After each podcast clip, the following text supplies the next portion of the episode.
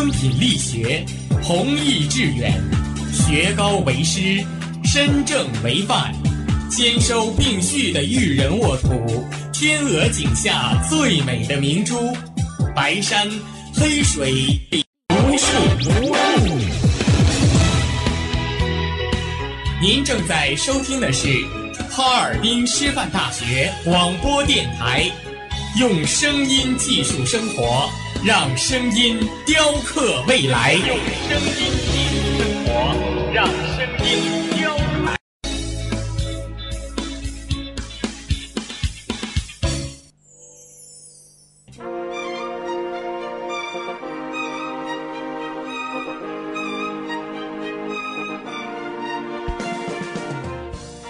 春华秋实，桃李不言，无限精彩。FM 七十六点二。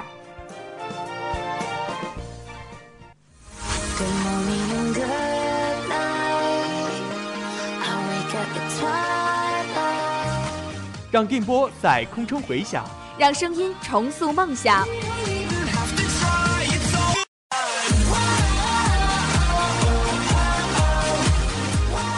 在青春的旅途上，用电波打破沉寂。在年少的岁月里，让声音尘封迷茫。我的快乐源泉，我的青春宣言。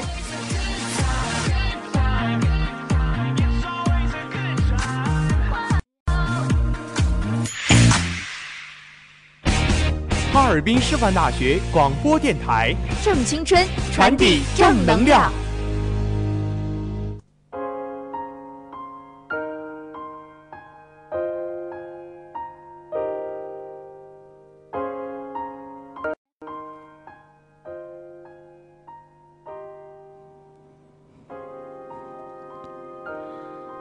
单车笑容，蝴蝶卷边，幸福如同芳香的花朵，在耳边缱绻着窝心的誓言。繁华落尽，彼岸花开，爱是平凡中的相守，任流年冲洗出真挚的芳泽。人生就是一场盛大的遇见，一颦一笑，点滴温情。眼泪是尘嚣之外的一泓净水，带您一同徜徉文海天空。各位听众朋友，这里是调频七十六点二兆赫，哈尔滨师范大学广播台。又到了每周二傍晚的文海天空栏目时间了，很高兴与您的再次相约，我是你们的好朋友浩轩。我是文书，同时在直播间内陪伴大家的还有人、导播李凯、苏亚婷，监制姚明顺，新媒体王希、宋月、刘敏，以及综合办公室赵彤。希望本期的文海天空能给您带来美好心情。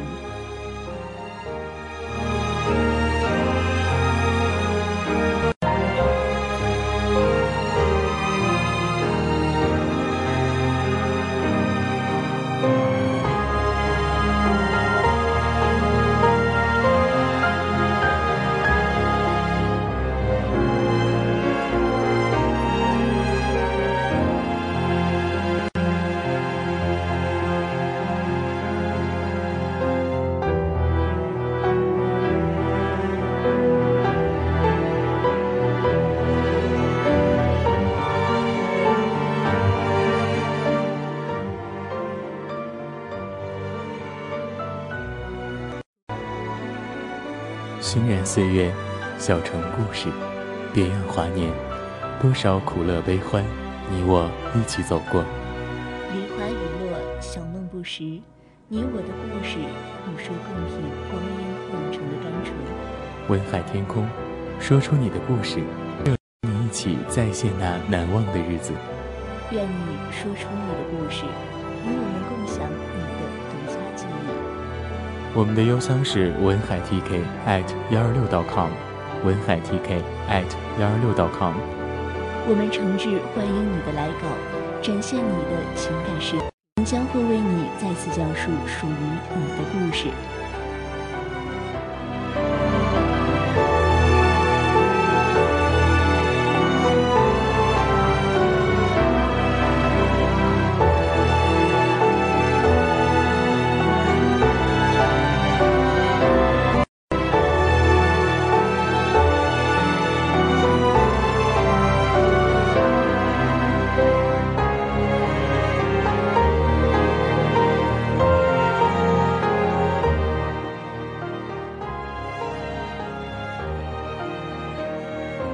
心如风，品一杯香茗，卧谈人生百态。一语言，眼波流转，剪一束梨花，体味人间冷暖。为您讲述生命中的唯美与感动。下面，请随我一同走进小城故事，脆弱的铁狮子。静静流逝的所有一切，这个世界没有终结。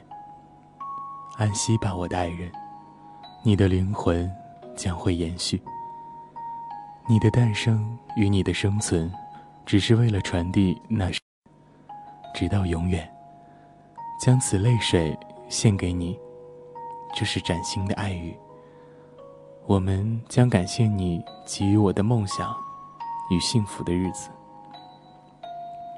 在这个地方与你初次相逢，直到永远。那片阴暗的草坪，我不会感到恐惧，因为你的灵魂与我同在。灰蒙蒙的天空下，公墓的草坪上，牧师拿着圣经说着悼词，面前矮小。的花岗岩墓碑前放满了鲜花，来祭奠死者的人不是很多，证明死去的人不是什么达官显贵，也不是什么社交高手，只是千千万万普通贫苦百姓的一员。正前方，男人握着大概三四岁，他们凝视着面前的墓碑，呆呆地看着墓碑上的照片，眼睛都不眨一下。似乎自己也成了一张照片。牧师手中的悼词，人们小声的议论和远方沉闷的雷声，已经传不到他的脑中，剩下的只有剧烈的耳鸣。那小小墓碑下，长眠在天鹅绒覆盖的棺椁内的人，是我的妻子。爸爸，手被轻轻拉动了一下，让我回过神来。怎么了？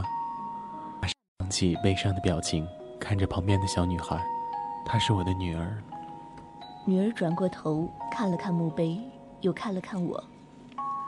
妈妈，她为什么死了？我眨了眨眼睛，不知道该如何回答这个问题。也许这个孩子幼小，刚刚开始人生的他，对死亡还没有什么概念吧。妈妈明明说过。出院后，要给我做草莓蛋糕的。女儿看着墓碑上刻着妻子的名字，哭泣着。但是，但是现在，再也没有人给我了。我轻轻抱住她，感受她小小的身体在我怀中随着抽泣激烈的起伏。宝贝乖，妈妈会被叫走，也许是上帝也想吃草莓蛋糕了吧。可是。可是，我想妈妈。紧紧搂住我痛哭。他知道，不能打扰长眠的妈妈，所以应该忍耐了很久了吧。对不起啊。我抱着女儿，任由她将泪水抹在我的身上，任由她的小手在衣服上捏出一条条褶皱。她正应该是跟妈妈撒娇争宠的年纪，但是战争带来的贫穷。和随之而来的疾病却夺走了他的母亲，而我无能为力，只能眼睁睁地看着妻子的生命之火一天天熄灭，最后完全消失。爸爸明明是个军人，却没能保护好妈妈。不过放心吧，从现在开始，爸爸哪儿都不去，一直陪着你好吗？我蹲下身，摸着他的头。真的，他用沾着泪水，像宝石一样透亮的眼睛，向外光。真的，爸爸保证。大勾勾。嗯。我伸出小指，轻轻勾住了女儿的小手。哐当，什么东西撞到了我的头，让我猛然睁开眼睛。眼前的士兵，我正跟他们一起随着卡车的车轮。碾过一个又一个坑洼而摇晃，我长舒了口气，才发现自己的衬衣已经被睡觉时出的冷汗打湿。对呀，现在我正坐在去往西线的卡车。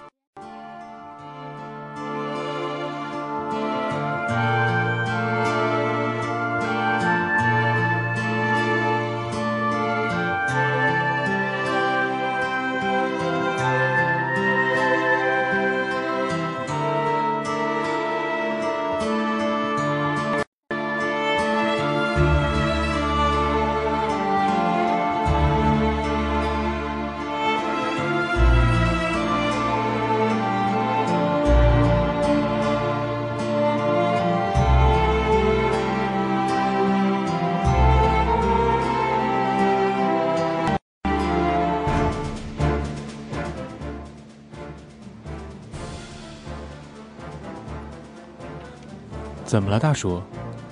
少年悦耳的声音传来，我抬起头，寻到了那清脆少年音的来源。那是坐在我正对面的一个孩子，说他是孩子，因为他年轻，甚至可以说是稚气。莫非是还在上学的大学生？我听说有些征兵处直接建在了学校。如果真的是那样，他应该也是为了帝国的荣耀而来的吧？睡糊涂罢了，没事的，小子。回应他充满元气的笑脸，我挤出一丝微，然后将身子蜷缩起来，靠在车子上。我知道我跟他不一样，他是个新兵，之前应该在农场或者学校，而我，是重新被征召的老兵。若不是一次次愚蠢的进攻，让我损失了太多的年轻人，我根本就……那少年冲我笑笑，便转头看着前方。眼神中似乎有着某些强烈的期待。看他的样子，我暗自笑了笑。小子，叫什么名字？卡尔。小子，第一次上战场。嗯。过来，依然兴致勃勃地看着前方。我笑着点点头。这样的新兵估计活不过一次冲锋吧。我想着，汽车继续在路上飞奔，我们也越来越靠近目的地。周围越来越多的涌向前线的车辆和罗马，证明了我的判断。嗡的一阵过去，几架战机。哈，帝国之鹰！卡尔高喊道，引得一车的士兵笑了起来。我看着他滑稽的样子，跟着其他人一起笑出了声，然后高喊了一句：“抓好了！”话还没说完，车子就开始剧烈的抖动，卡尔直接被晃了一个趔趄。险些摔倒在车上，又引得哄堂大笑。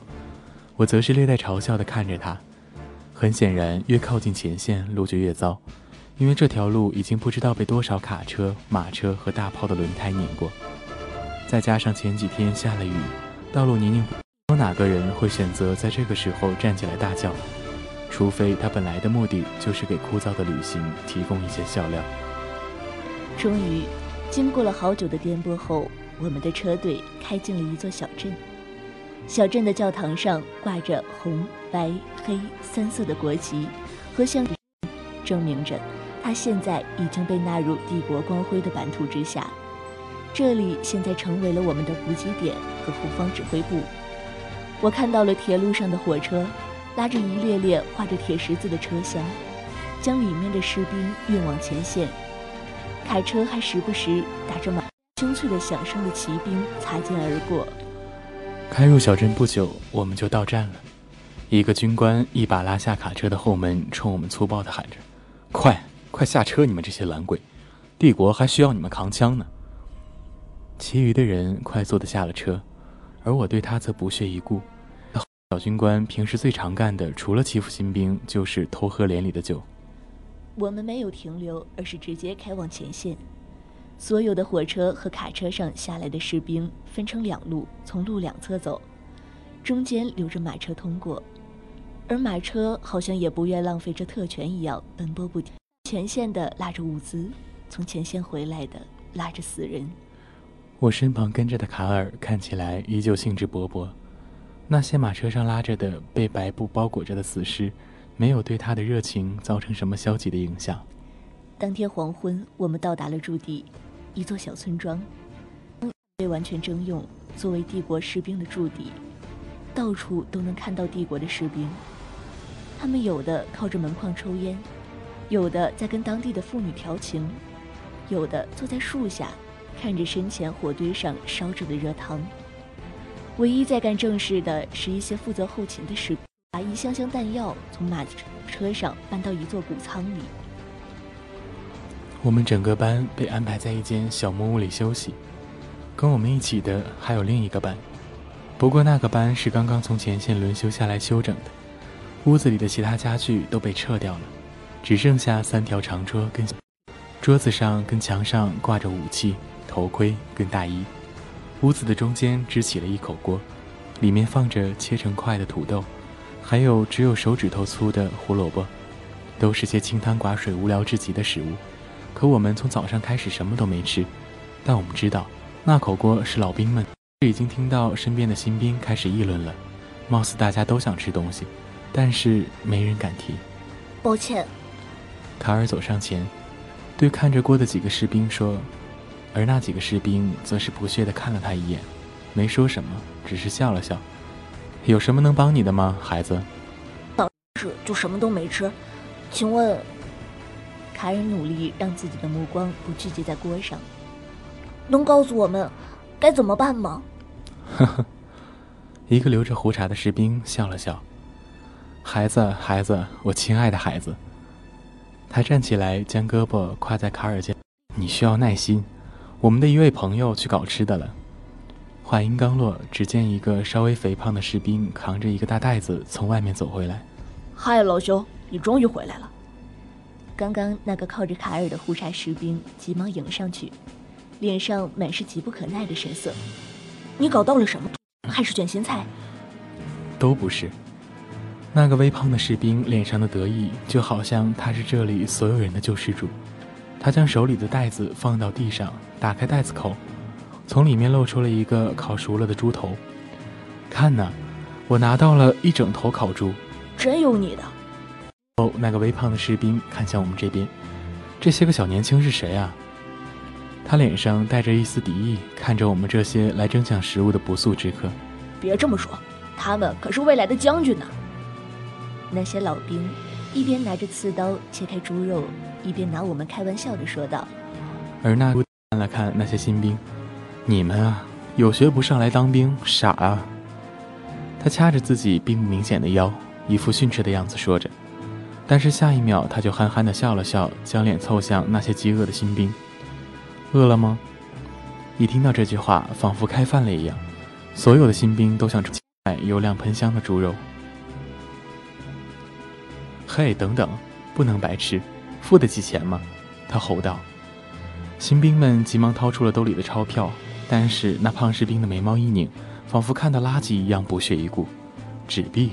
不，我才不要这破纸，有更有用的东。西兵们面面相觑。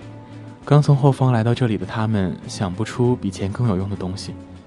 酒、烟这类东西没用吗？胖士兵解释道。士兵们急忙跑向自己的行李。拿出从家里带来的香烟、啤酒，然后买票一样排着队烟酒换一块猪肉。我也从兜里拿出一包香烟，然后突然注意到了卡尔，他并没有上去抢肉，表情看上去很是无奈。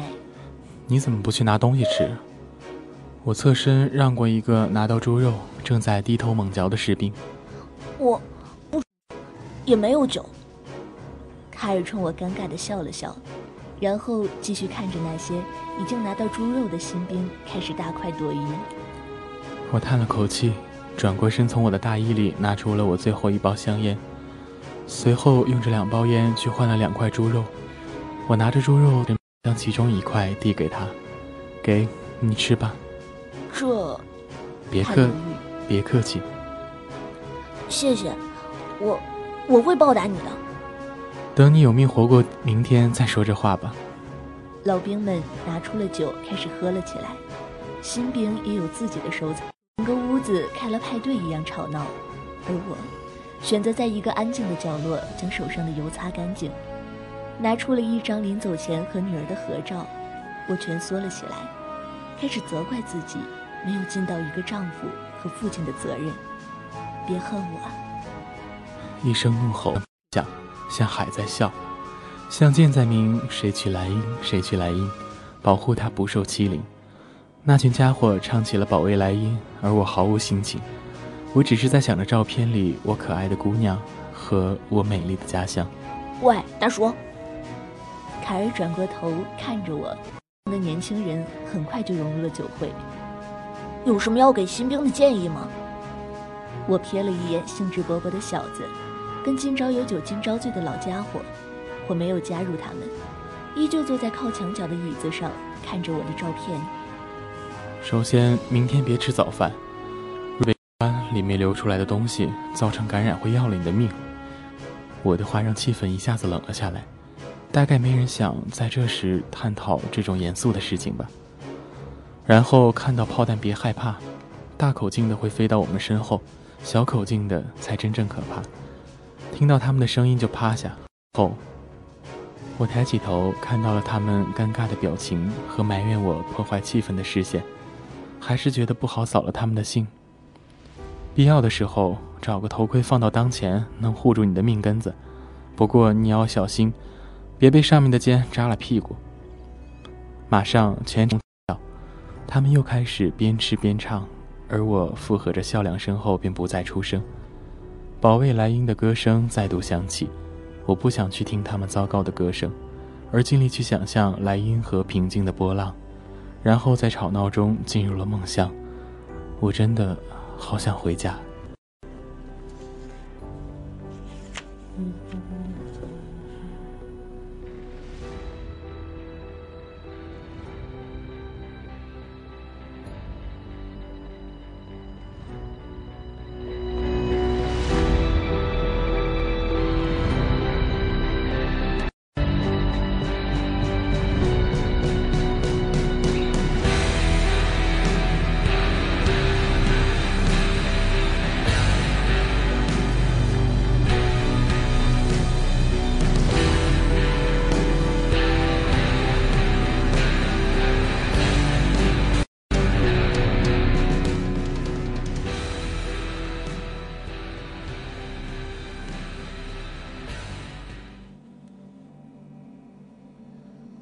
什么玩笑！我冲着我面前的军官大喊着：“我已经退役了。”现在帝国需要你。我，我盯着面前这个军官，本该因为被拒绝而表现在脸上的愤怒或者抱怨，在他脸上都看不到。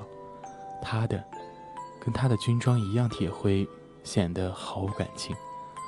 而比他的脸更加冰冷的是他的话：“帝国现在需要美人，你没得选择。”他说着，命令身边的副官在册子上写下了我的名字，便转身离开了。切！我握紧拳头，按耐住打他一拳的冲动，看着这个标准的帝国军人走出了我的家。几天后，我也要这么穿上军装走出家门。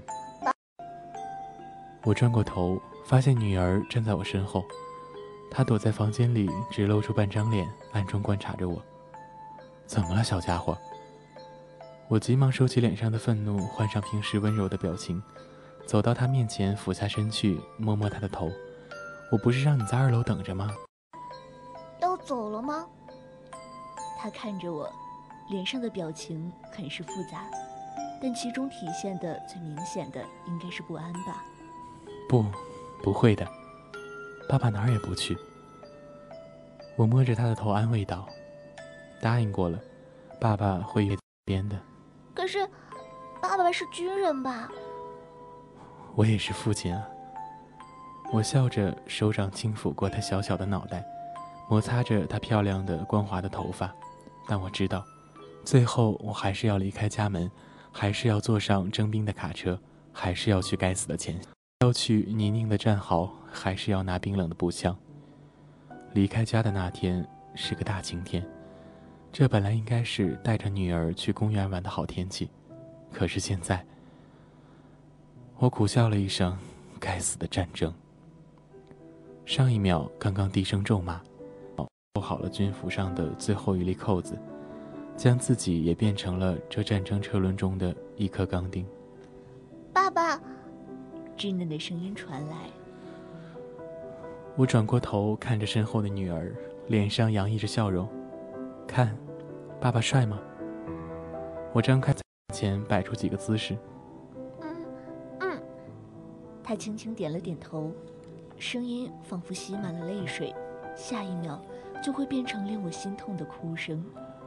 看到他的样子，我非常心疼，只能安慰他：“好了好了，爸爸要上战场，所以不能陪你。虽然我知道这毫无用处，没什么，我也知道，爸爸有自己的责任。”他说着，侧过身子，不让我看他的正脸。人家也没有感到寂寞什么的。可是，看着孩子明明都已经把悲伤写在了脸上。我想了想，突然心生一计。知道他们为什么叫爸爸去打仗吗？为什么？因为爸爸可是大英雄啊！我说着，一脸自豪地用拳头打在自己胸口，好像自己真的是什么了不起的人。只要爸爸一出场，战争很快就会结束，不知道要打多少年呢。真的？他睁大了眼睛看着我。爸爸是大英雄。嗯，所以啊。我说着，站起身看着女儿，仿佛我是一个战功赫赫的将军。等爸爸将敌人收拾掉，就回来。我知道了，爸爸不会说谎的。女儿的表情充满了希望。她当然会相信这面无边际的谎话，因为在女儿的眼里，父亲总是无所不能。但是为什么呢？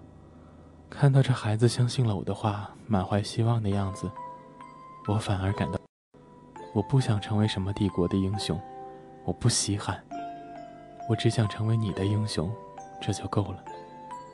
爸爸，恍惚中，女儿突然拉住了我。嗯。她靠在我身上，求求你，不要死掉。他看着我，可以吗？我鼻子瞬间一酸，但是忍住了。嗯，当然了，英雄怎么能死呢？如果爸爸死了，我们就会输掉，而且，他说着，紧紧拽住我的衣服。要的话，我连可以撒娇的人都没有了。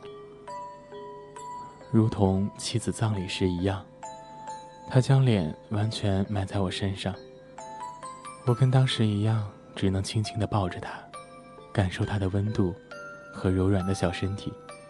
真不知道为什么，长大，我却感觉他的体重比步枪还轻。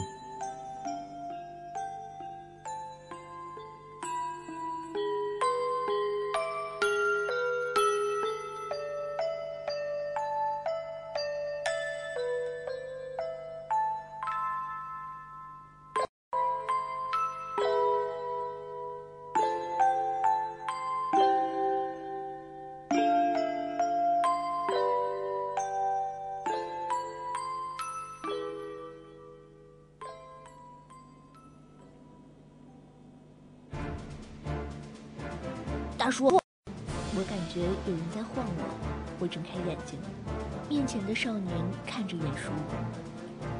你小子，我眨了眨眼睛，让视线变得清晰，看着面前的卡尔。怎么了？命令下来了，要向前线转移。去哪儿？还不清楚。清楚。我深吸了一口气，从地上站起来，整理了一下衣服。去地狱。我说着，从身边拿起了我的步枪和包裹，背在背上。经历了无聊的报数后，我们徒步出发，赶到了前线。那之后过了一周，我们躲在掩体里，这里足够宽阔，可以容纳近十个人。它离地面十二英尺深，而且被木桩跟水泥加固过，可以防御炮击。只是你要忍受无时无刻被炮震的落到头上的土。那些新兵都因为一刻不停的炮击躲在角落。看起来有些紧张，却丝毫不顾炮击，悠然地在屋子中央打着扑克，喝着啤酒，丝毫不介意连同瓶嘴上的灰一起喝下去，也不在乎有人趁着自己被灰迷了眼睛的时候偷看他的牌。他们只是无聊罢了，而我依然很不合群地坐在一个木箱子上。新兵貌似还有修资源，他们很干净，有的还要提手方便到处挪动。我就坐在这样的一个箱子上，看着我的宝贝，那张张相片。大叔，卡尔靠近了我。怎么？我不耐烦地问。他可能是数炮响的次数数得无聊了，才过来跟我。不，没什么。他坐在了我身边，只是想聊聊。聊什么？该不会要我教你怎么修步枪吧？我略带戏谑地笑道。不。卡尔说着，凑过来看了看我手里的照片。这是。如果你问我，我身上最，我会说是这双靴子。我说着，用脚踢了踢脚跟。但是你问最宝贵的东西是这个。我摇晃的晃了晃手中的照片，我的女儿。卡尔凑过来看了看，非常可爱。我像是要把肺里的空气排空一样叹了口气。他妈妈去年去世了。我，卡尔顿了顿，我能感到有些话在他唇间酝酿。我感到很遗憾，所以才说我不想来啊。我苦笑着摇了摇头，能把他托付给邻居照顾，他们人很好，我可以放心。不过，我深吸了口气，又呼了出去，让我能继续说话。如果我能在他身边，该有多好啊。可是，国家需要我们，不是吗？笑得有些放肆。小鬼，我问你，我们的国家被人侵略了吗？没，没有。有人威胁到我们的生命了吗？也没有。奥匈帝国谁当皇帝跟你有关系吗？没。想想吧。我说着，踏地面，掀起了浮土。我们现在在法国的土地上打仗，德皇陛下呢？他还在柏林吃着鹅肝吧？说着，我从口袋里拿出了一块缺了一角的干面包，缺的那一角上满是细细的牙印，而我们都分享同一块面包。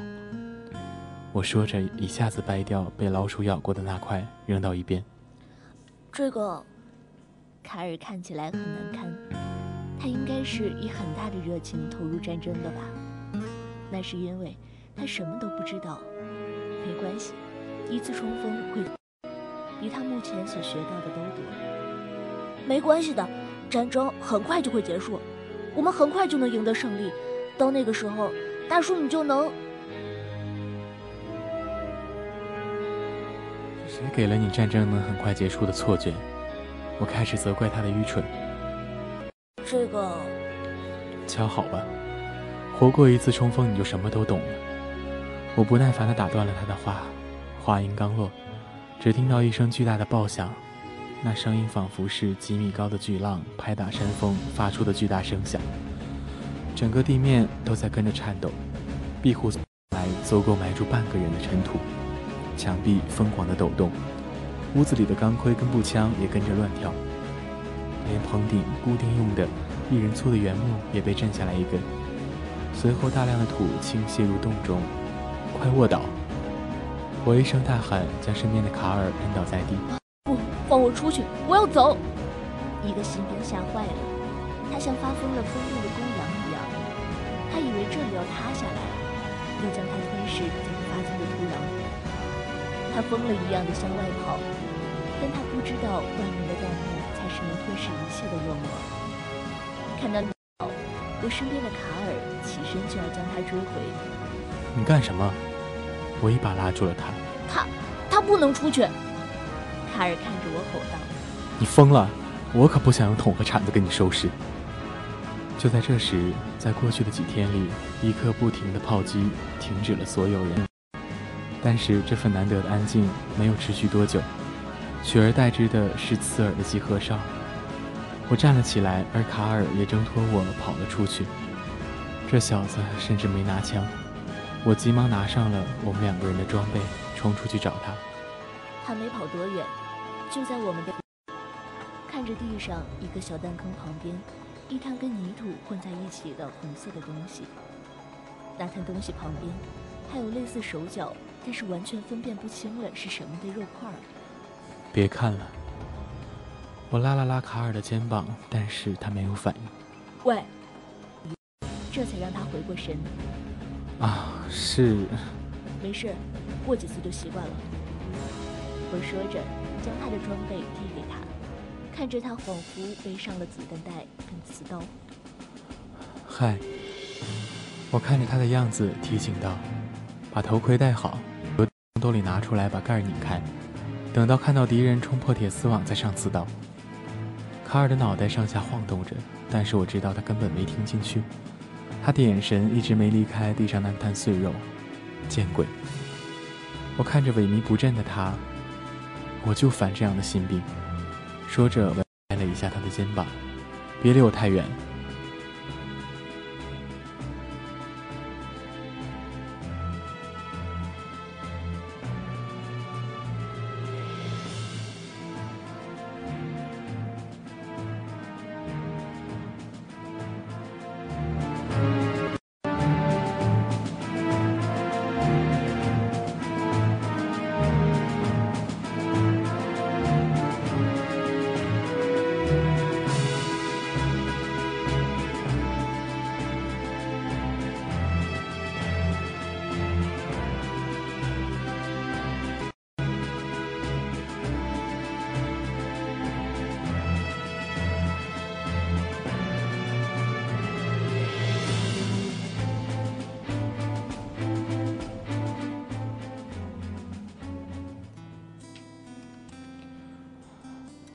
行到水穷处，不见穷，不见水，却有一片幽香，冷冷在目，在耳，在意。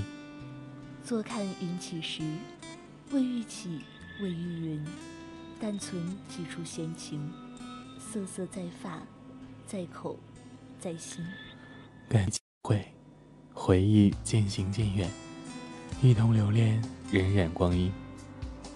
第一次世界大战，人类进入工业时代后的第一场大战。相比于之后发生的二战，一战显得默默无闻，只有一场场尸堆成山的战役，一次次屠。也许一四年的时候，战场上的士兵还能在圣诞夜停战，用英语和德语唱着圣歌，但是这一点点的文星光辉，在那之后就再也看不见了。每当双十一。大家都在剁手买买买的时候，只有我提醒着自己：双十一不是购物节，而是一战结束的日子。一九一八年的双十一，是在炮声中震荡了四年的欧罗巴回归平息的日子，应该是虞美人在弗兰德斯飘荡的日子。也许人类终究无法互相，但是我希望，当回想起一战时，还能有人默默地在心里感叹。和平，真好。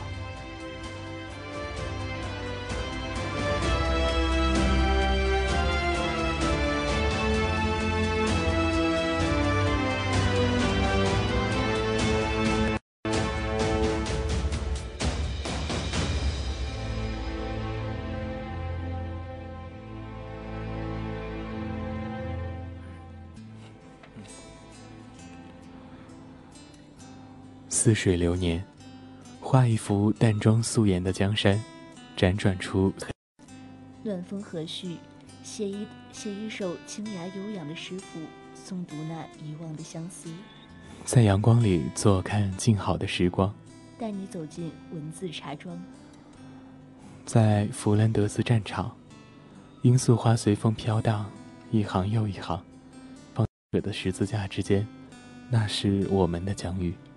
而天空，云雀依然在勇敢的歌唱，展翅歌声埋没在连天的烽火里。此刻，我们已然罹难。疏忽之间，我们还一起生活着，感受晨曦，望落日。我们爱过，一如我们曾被爱过。而今，我们长眠在弗兰德斯战场，继续战斗吧。请你从我们低垂的手中接过火炬，让它的光辉照亮血色的疆场。若你背弃了与逝者的盟约，不瞑目。纵使罂粟花依旧绽放在弗兰德斯战场。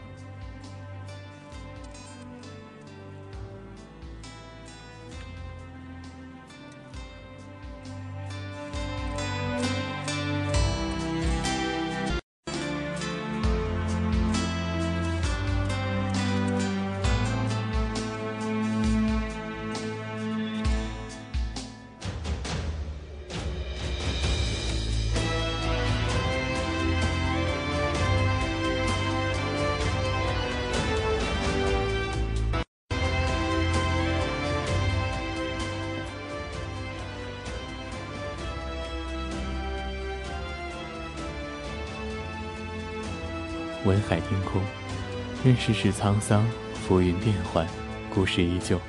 幸福的笑颜，悲伤的泪水，都是为了那伦比的回忆。我们一直都在这里等待与你分享你的苦乐悲喜。文海 tt at 幺二六 .com，诚挚期待你的来稿。在这个暮色四合的傍晚，为您送上我们最美好的祝福。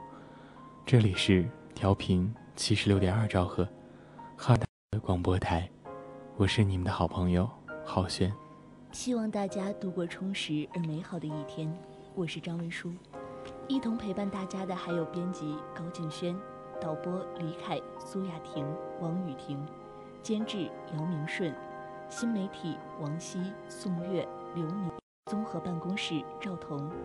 感谢大家的收听，我们下周同一时间不见不散。